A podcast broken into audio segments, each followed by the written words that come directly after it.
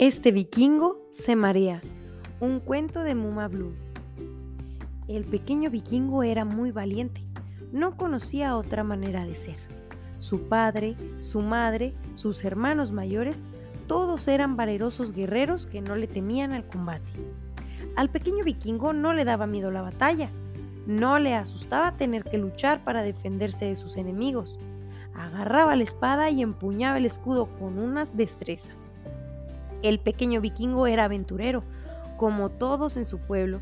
Él soñaba con descubrir nuevos mundos, con embarcarse y surcar mares para llegar a los lugares remotos llenos de sorpresas y grandes tesoros.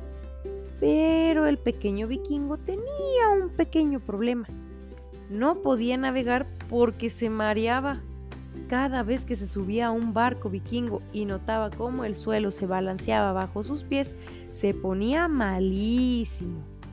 En el mismo momento en el que comenzaba a remar, empalidecía y notaba como si su estómago se le hubiera puesto al revés.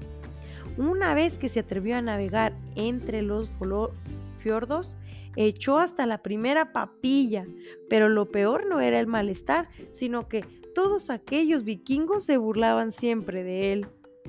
El pequeño vikingo tenía miedo de no ser un auténtico vikingo, pero le preocupaba mucho más tener que quedarse en tierra mientras los demás guerreros viajaban en busca de aventuras y de increíbles tierras lejanas. Así que decidió que cuando fuera mayor construiría un barco vikingo antimareo.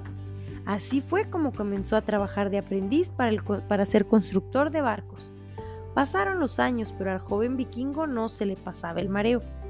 Ni siquiera era capaz de salir a pescar. Sin embargo, sentía que cada vez estaba más cerca de lograr su propósito, diseñar un barco en el que fuera imposible marearse. Fijándose mucho en las enseñanzas de su maestro, había aprendido cosas muy útiles sobre las técnicas vikingas de construcción de barcos, y por eso un día se le ocurrió una idea. Diseñaría un tipo de cubierta que no se moviera con el balanceo del barco, sino que siempre se quedaría recta, alineada con el horizonte. No fue fácil encontrar la manera, conseguir sujetar algo a algo a la vez para evitar que ese algo quede sujeto a algo es muchísimo más complicado que este propio trabalenguas. Pero finalmente, a través de un complicadísimo sistema de ingeniería, les voy a explicar ahora porque ni siquiera yo mismo lo entendí, cómo el joven vikingo logró su propósito, un barco vikingo antimareo. Bueno, no se los explicaré porque tampoco sé cómo lo hizo. Llegado el día de hacerse al mar, estaba emocionadísimo. Había reclutado valerosos marineros que lo acompañarían en su primera incursión a los mares. Entre ellos estaba el temible guerrero, quien inspeccionaba el barco en busca de alguna telaraña. Por fin se hicieron al mar. El barco vikingo se mecía al son de las aguas, mientras la cubierta permanecía completamente inmóvil. Y entonces ocurrió que ninguno de los experimentados marineros que en él navegaban fue capaz de permanecer en pie, excepto el joven vikingo, claro está.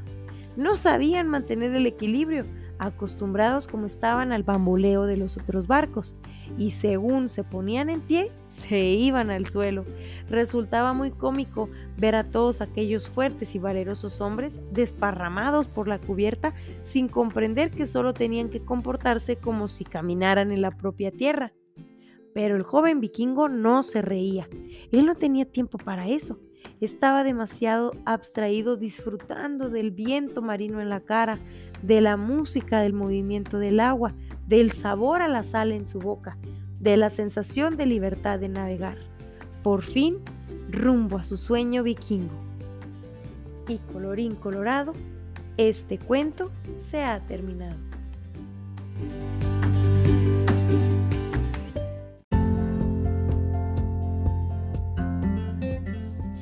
Si te gustó este cuento, déjanos un comentario en esta plataforma o corre a nuestro Instagram, arroba dicotencia, y dinos, ¿qué cuento te gustaría escuchar? Muchísimas gracias por pasar por la dicotencia. ¡Hasta luego!